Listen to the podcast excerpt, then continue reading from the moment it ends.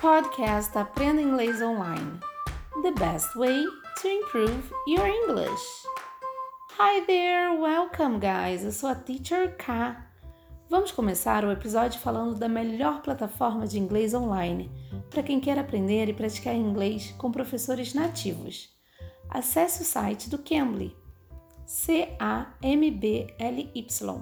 e tenha essa experiência mas use o código TEACHERK, TEACHERK tudo junto, para ter uma aula totalmente grátis. Além de aulas para você adulto, o Cambly tem aulas voltadas para o seu filho, o Cambly Kids.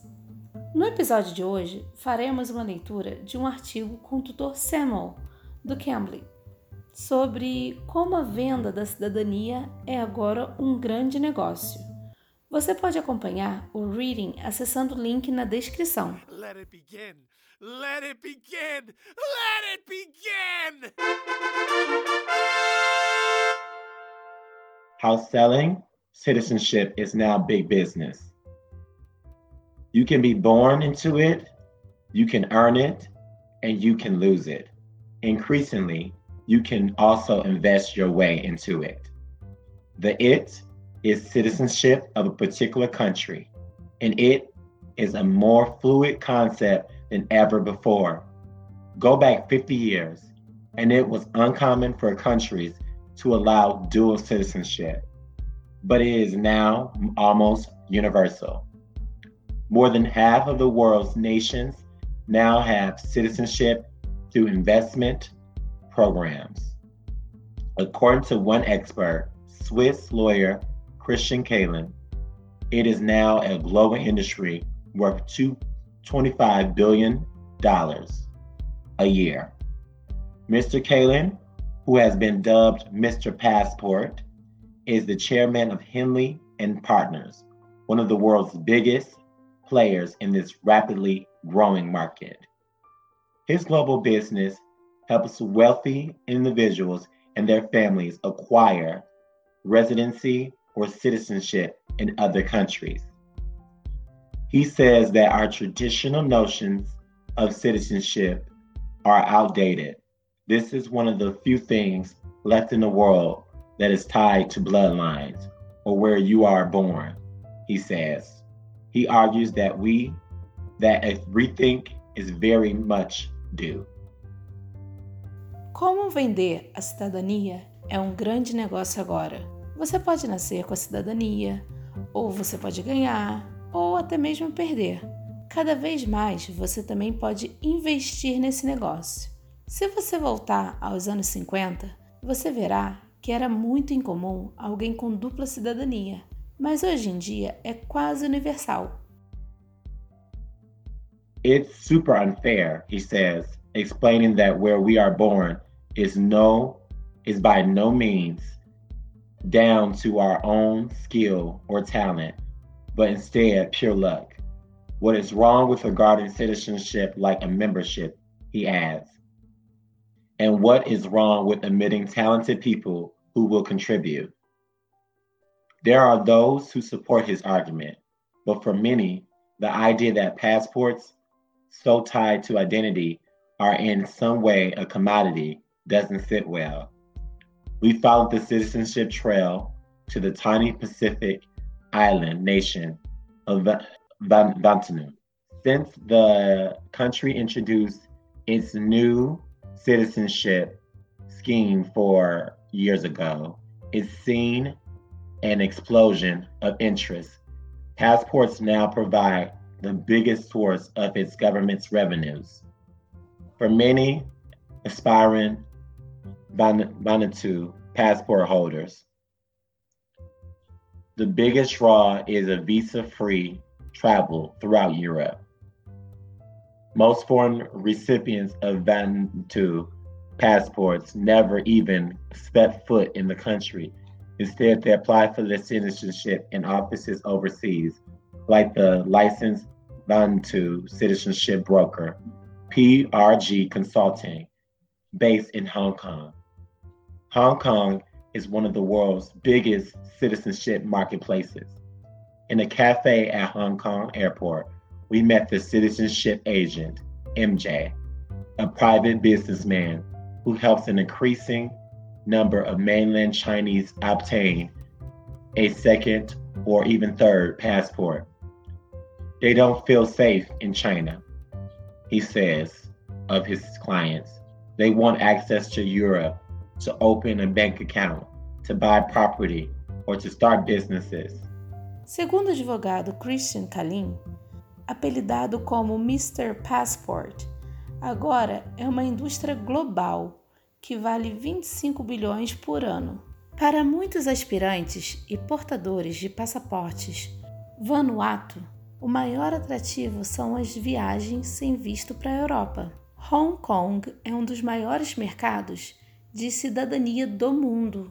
Citizenship is competitive global market. And for many small and island nations, notably in the Caribbean, the price for a passport is around $150,000. The cost of Vanuatu's passport is said to be around the same level. How much does it cost to buy a passport? Antigua and Barbuda from 100,000. St. Kitts and Nevis from 150,000. Montenegro from 274,000. Portugal from 384,000. Spain from 550,000. Bulgaria from 560,000. Malta from 1 million. US from 900,000 invested in a business creating 10 jobs. UK uh, for 2.5 million. A Vanuatu passport, MJ explains, is so fast to arrange you can get one in just 30 days, and that helps make a popular choice. But Mr. Kalin and others caution that Vanuatu has a reputation for corruption.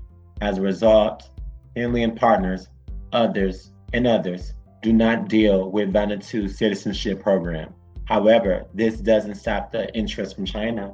A few years ago, Hong Kong television channels aired catchy TV advertisement promoting Vanuatu citizenship, aimed at the territory's steady flow of visitors from the mainland. So, how many Chinese clients actually visit Vanuatu after receiving citizenship? Maybe one in 10, guesses MJ. Quanto custa um passaporte? O preço muda de acordo de onde você tira. O agente da cidadania, MJ, explica que o passaporte Vanuatu é muito rápido de ser tirado. Em até 30 dias você tira, que o torna uma escolha popular. Kalin e outros alertam que Vanuatu tem reputação de corrupção. Vanuatu is a specific country that comprises of some 80 islands. Port Vila is the capital of Vanuatu and a city of contrast. The roads are often flooded and, and scarred with potholes. There's not a single set of traffic lights, but congestion and worsening thanks to the growing number of shiny four wheel drives. It's a tax haven and recently rejoined the EU's blacklist of countries over transparency and corruption issues. The country's people, known as Ni Vanuatu, were the only officially recognized as citizens themselves in 1980 when the country achieved independence. Previously, it was an Anglo French condominium called the New Hebrides. The people are scattered over a daisy chain of more than 80 islands. Less than 40 years ago, they were stateless, a fact not lost on former Prime Minister. I didn't know, I didn't have a passport until 1980, he says, sitting in a hotel and casino on Port Vila's main road. I had the travel, I had to travel with a piece of paper the British and the French gave me. It was humiliating. Mr. Sope says it is a betrayal for Vanuatu to sell its citizenship and points to the flood of Chinese investment in the region. The Chinese have so much more money than us, he says, exasperated. The Chinese investment is criticized by locals such as Mr. Sope, who complaining that the Chinese companies keep all the money and only employ Chinese labor.